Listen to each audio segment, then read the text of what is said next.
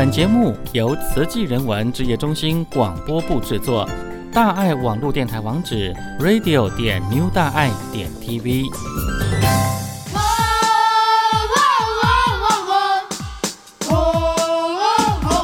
哎，罗嘎达瓜拉，呃，拉鲁格嘎，九零嘎子鸡，大家好，我是高拉部落文化产业发展协会的林秋林。刚刚是用母语介绍我的母语的名字，欢迎大家收听我们点点妹妹所主持的《点亮星光》，光光光。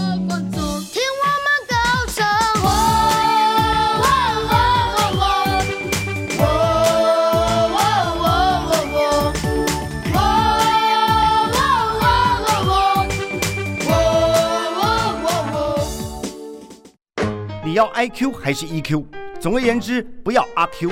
欢迎进入 E Q I Q，我不是阿 Q。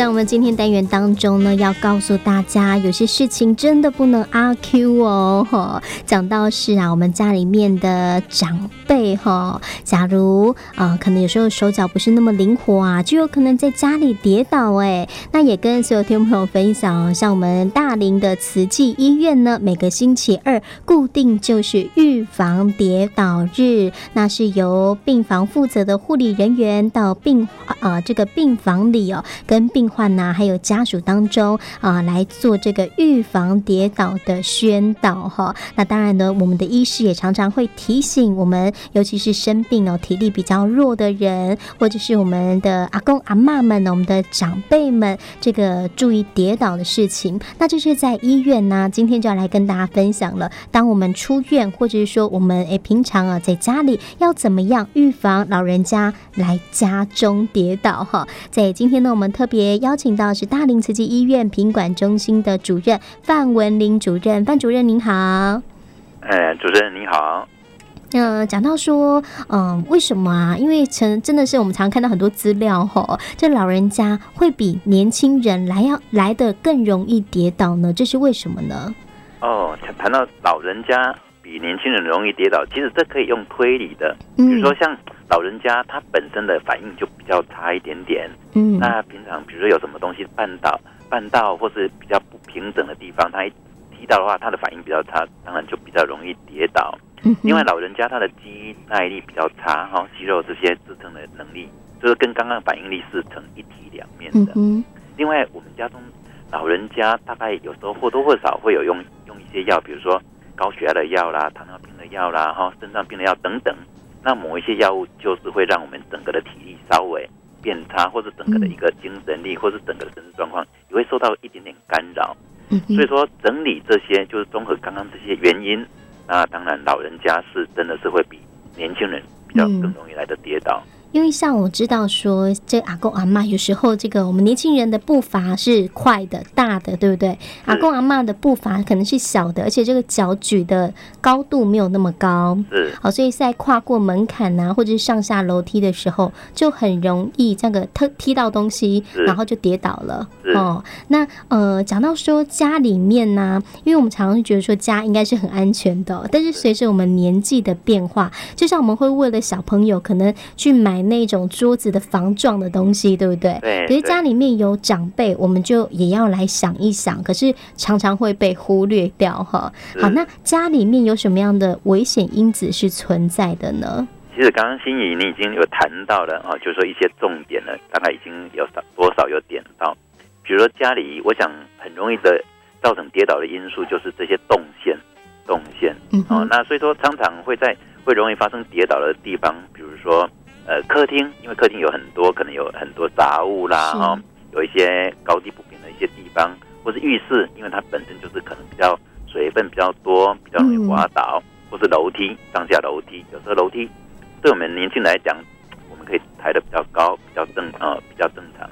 但是老人家有时候他的体力比较差，他没有办法抬得那么高，在上下楼梯就容易绊倒或者抬错肩，就这些地方都算是家里的一些危险因子。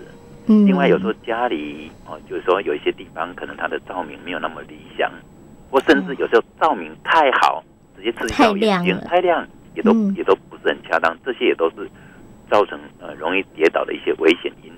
嗯，因为有时呃，阿公阿妈尤其可能独居的状况，现在是越来越多了。那有时候会觉得啊，我今嘛不探紧啊，哈，就会比较省，有时候就会不开灯，就会盯盯到最后一刻才开灯。可是就是在这过程当中，就是哎跨不哈，那有时候就会踢到东西就跌倒了，好，比较容易忽略啦哈。呃，可是刚刚我们讲到说家中有这些危险因子啊，包含这个有时候电灯太亮太。太暗，还有这个动线上的问题，还有像是这个浴室哦，常常会湿湿的嘛，对不对？对。那讲到浴室啊，我就想到说，我们有时候就会去那种五金行，有没有买那个止滑的塑胶垫？好，用那种拼的，有没有？可能是绿色、红色的那种塑塑胶的，好，或者是说，可能从浴室呃那个浴缸走出来，会买那种纸滑的地毯。好，那这些东西我们在选购上有没有一些比较注意的地方呢？哦，这个倒是真的是要特别注意，因为有时候爱之是则以害之。嗯，比如说，呃，欣怡，你刚刚谈到了这些防滑垫，嗯，要铺就要全面全部铺完，不能说只有它要出来的那一个小面积铺上了防滑垫，那反而容易造成一种滑动的一个效应，就是就好像走山，大家想想看，走山就是整个滑动。嗯，所以说有时候这种是变成我们本来是一个贴心的一个作用，但是没有做到完整的话，反而更容易造成危险。因为让我们全部人都松懈掉，说：“哎，我好像有这样做了。”所以你刚刚讲的要铺设哪一种垫子的话，要要偏硬性的哦，然后要全面把它铺设，全部的整个空间都要铺设完毕。那你刚刚讲到防滑垫垫，如果说假使它是一个活动的话，因为它本身是一个比较柔软，有时候一个。一个推力，它会把它挤压，会变成有翘起来的地方，嗯、也是容易滑倒。所以说，我们是比较建议，要么就比较用比较那有一点有有相当硬度的这种防滑垫，嗯，不然还有一种就是直接可以贴上去，叫做防滑条，那可以直接贴的很牢固，那也是有防滑的作用。嗯哼，那当然浴室这种地方，或是像家中有有长辈的。这样的一个情境哦，如果是要装潢的话，我们当然是建议地板上不要真的用，尽量不要用抛光的那种方式。嗯哼，如果要用到抛光，那可能相对的好。那接下来就是比如说有些防滑的袜子，或是也有室内比较防滑的那种鞋子，可能就要有这种这种辅助的设备或是一些辅具来帮忙。这是指滑那种防滑的一些在呃脚底啊这些呃帮辅呃辅助的这些用呃器具。嗯，就是让自己不要去滑倒，对不对？是是。好，或者是要一些在门槛的地方可以贴一些亮色的胶带嘛？对对。哎、哦，他看到那个地方，他比较有有有警觉心。是。那当然，如果说单纯您谈到这样的一个主题，在浴室里面，当然还有一个就是可能扶手这些应该要做。然后马桶可能有加高的哦，不要让老人家要坐坐下去，要站起来都要有另类的一个支撑。对。就要比较要适合他整个膝盖的一个活动度的一个一个这样的一个设备，会比较理想。嗯，因为有些马桶它本身的高度是低的，比较低。好，那它坐下去就有点像栽楼梯，有没有？对对。那起来又起不来，它可能一手就会压着浴缸或者压着洗脸盆。对。好，其实这些也都是滑滑的地方，而且不好施力。好，那其实在这过程当中，可能又急啊，想要穿裤子怎怎么样的哈，对，可能就会滑倒。哦，你刚刚讲到这个裤子这些问题也是非常非常常见，造成滑倒的，嗯、就是说，呃，可能衣物不合身，哦、他穿了可能裤呃整个一个呃裤脚太长了，他自己踩到、嗯、跌倒了，这是也有可能。是，还有在在着装的时候，有时候他因为他体力比较差，在穿脱衣服的时候，嗯、尤其是穿裤子的时候。也容易造成跌倒，嗯，就是讲起来好像都很危险，啊，但是事实上我们有一个很重要的精神，就是注意，嗯哼，注意，哎，随时都注意，我是不是属于比较容易跌倒这个族群的人？嗯哼，如果是的话，不止病人自己要注意，呃，家里的这些他的家人也要特别提醒，嗯，尤其有时候不在嘛，可能要稍微做一些交代，嗯哼，但是我们预防跌倒，并不是要限制这个人的活动啊，是，他还是要有相当的一个活动，因为他不动，到最后越来越。肌耐力就会越退、嗯、退化，对不对？是是，嗯，所以刚刚讲到说，像穿裤子，好、哦、穿这些，有时候我们就是会站着穿嘛，然后最后变成单脚，对不对？金鸡独立，这都 蛮危险。所以，我们阿公阿嬷啊，假如发现，哎，可能自己有时候体力慢慢的衰退，或者是说有时候狼也跳嘛，对不对？好，这体力有时候会好时好时坏，在哪里穿会比较好呢？怎么样穿？两个建议，一个要么就是靠近，比如说有墙壁的地方。嗯，他这样不会完全有单脚这样来做这样的一个活动，嗯，他可能稍微有一个还是有一点点靠的这样的一个动作。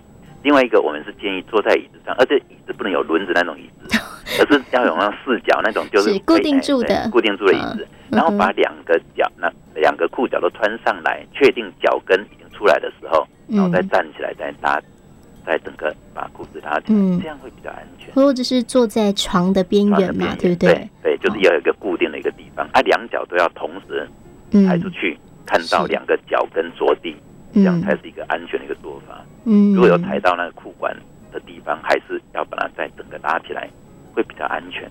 嗯，是，那这个都是我想应该大家互相。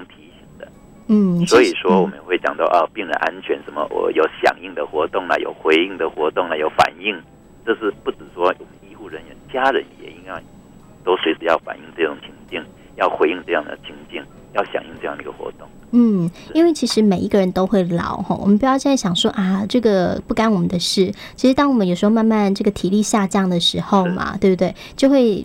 面临到这些状况了，对对，那可是像我们有时候就是像我刚刚讲的，我们为新生的 baby 哈，为小朋友，我们都会想很多，对不对？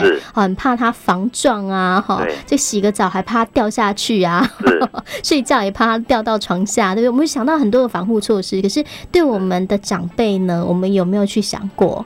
好，这也是我们要去思考的问题啦。嗯，所以说我们有一有一句谚语嘛，无老有一跌。十跌有三伤，就是五个老人大概有一个人会跌倒，就是百分之二十，这个这个比例还蛮高的。嗯，那只要一十个跌倒有三个会受伤，呃，就是大概有百分之三十会有严重的受伤，比如说骨折，哦，或是哪里撞伤，啊，比如说撞到头，就是脑出血，撞到骨头，下肢骨头变成骨骨骨头的一个骨折，就会会限制他之后的活动。嗯，那复原那可能会衍生到很多后遗症，比如说肌肉萎缩啦。或者躺在床上没有办法下来，产生褥疮啦，或是哈做后续的什么尿道炎、肺炎啊，哦，这些感染的问题就出来了。嗯哼，而且跟社会脱节，它也造成哦，就是说等于是全家的一个负担。嗯，那也造成病人的一个苦呃苦难。所以说，跌倒它的后遗症。嗯，因为其实老人家跌倒，可能伤到的状况每个人不一嘛，哈，有的比较严重，有的当然很轻微，哈。可是，一跌倒，可能接下来，比如说骨折，骨折要复健，是不是能复健的好，对不对？对对。哦，其实它有很多很多的一些后续的问题啦，对。所以我们要事前先预防，预防。嗯哼，在跌倒这个面向来讲，是预防重于治疗。是。那也治疗也是非常重要，就是要尽量能恢复到他的一个。日常的生活，自己的能力。嗯哼，是。那我们今天讲到说，在家中啊，老人家要怎么样预防跌倒嘛？那假如哈，真的很不幸啊，还是跌倒了呢？我们要怎么样去做第一时间的处理？哦，如果说假使有这样的一个问题的话，我想大家现在都有一些基本的一些呃保健的常识。如果说有人跌倒，第一个我们不能马上就是说一定非得要把他扶到什么姿势。第一个先问他，哎，你现在怎么了？嗯，哦，哎，比如说，哎，爸爸怎么了，或者妈妈怎么了？哈，那先问他哪里有痛的感觉。嗯哼，因为那个地方可能我们再去进一步去扶他，怎么样会加重那一种你刚刚谈到的骨折这部分的一些问题。是，所以第一个先看有没有痛，啊，第二个看看他整个神志状况怎么样。啊，如果说夹子没有特别的痛的，哎，很痛的地方，那当然可以先扶起来啊，等等这些。如果有哪里特别有。不一样的症状，像刚刚讲的痛，或是姿势那种姿态的改变，那要要扶这个病跌倒的人的话，要特别小心，不要变成恶度的加重。是。那当然，如果说他身跌倒完以后有一些身体的病痛的话，我们建议应该还是要适度带到医院来进一步做一些检查。嗯哼。因为您刚刚也谈到了，老人家跌倒造成骨折的机会真的是还蛮高的，尤其是潜在性的骨折，刚开始可能看不到。哎，但是已经限制到那活动了。嗯哼，对啊，这样子，如果说没有早一点，呃，检查出来的话，发现出来的话，也许后续要再做治疗，会延缓它的整个治疗的一个效果。嗯哼，是好，所以呢，在今天节目当中跟大家分享这个老人家在家中预防跌倒嘛。可是现在很多都是独居老人呐、啊，或者即便跟子女共住哈，可是子女白天都上班，所以他也是半日的独居老人哈。好，那嗯，这时候我们身为子女的，我们要怎么样注意一些细节，才可以预防跌倒呢？是，那还是讲到一个预防的这样的一个概念。所以说，我们综合刚刚我跟心仪你。所谈到的这些，就是说，大概整个的一个动线要有这样的一个先预防的这样的一个概念。比如说，我们要出门的时候，可能要把家里某一些东西把它收收干净。嗯哼。如果有养宠物的话，这也是潜在的一个问题。比如说，哎，宠物突然跑出来，它绊到了什么等等这些，这些就是说，它以动线这个概念要先把它清除。第二个，老人家的活动空间尽量能在一楼，这是最。在一个楼层是最理想的，嗯，尽量减少这样上下楼梯这样的一个机会。所以说，有时候，比如说我家有家中有老人，如果说假设我要出门，我可能会问他，哎，你是不是要用什么药或怎么样？尽量把它准备在他的附近，他不要说这样频繁的上下楼梯。最后要特别交代，因为现在老人家守在家里，很希望有人陪他讲话，一听到电话急着要接，所以我们会都会跟他讲，就是说，哦，你有什么状况，不要突然要去改变一个姿势。突然，突然要去怎么样？比如说邮差来了，你没有收到信没有关系，不要赶，不要急。电话响了，你慢慢去接，没有接到没有关系。他有重要事情，他会再打来。嗯，像有时候突然改变姿势的话，可能会发生一些问题。嗯，所以说从几个面向，第一个，他整个的一个生活的一个动线的问题。哦，还有那个你刚刚有谈到的某一些东西，可能要防撞的这些这些装置，防铁的这些呃止滑条什么的，我们要。作为子女的，可能要先帮他先看好，嗯，设计好，那再来就是交代他要安心安稳，不要急着去做改变某一些姿势的这样的一个动作。嗯，对对。所以这也是我们日常生活当中很常会遇到，对不对？是是。哦，真的有时候预防跌倒真的是不能大意。当然，对，你看刚刚呃，我们范主任讲到说接电话啊，我觉得老人家会，其实我们年轻人也会啊，现在好像被电话声制约，有没有？是，一听到电话声就想要冲过去，对对对对啊，明明在洗澡或在干嘛，也是想要去接电话哈。那有时候就要像范主任讲的，反正他有事会再打嘛，对不对？所以就不用那么紧张。嗯，这一定要特别跟家中的长辈这样交代。是，好，那也许有有什么不急的地方，你现在的资讯。大家可以哈，就是稍微呃上网或者怎么样去去多浏览这些资讯，也就是回应到我刚刚讲的，要去响应，要去回应，要去反映这样的一个病人的安全的，或者家中长辈这样的一个预防跌倒的这样的一些注意事项。嗯，啊，大家互相哈互相提醒。是。那这个家里面长辈的安全，就是我们年轻人的责任哈，是也是要去提醒，然后去关心的哈，让长辈觉得有一种温暖的感觉，对不对？哦，好，那今天很感恩我们大林慈济医院品管中心的范文林主任，感恩范主任哦，哎，感恩，谢谢，拜拜，拜拜。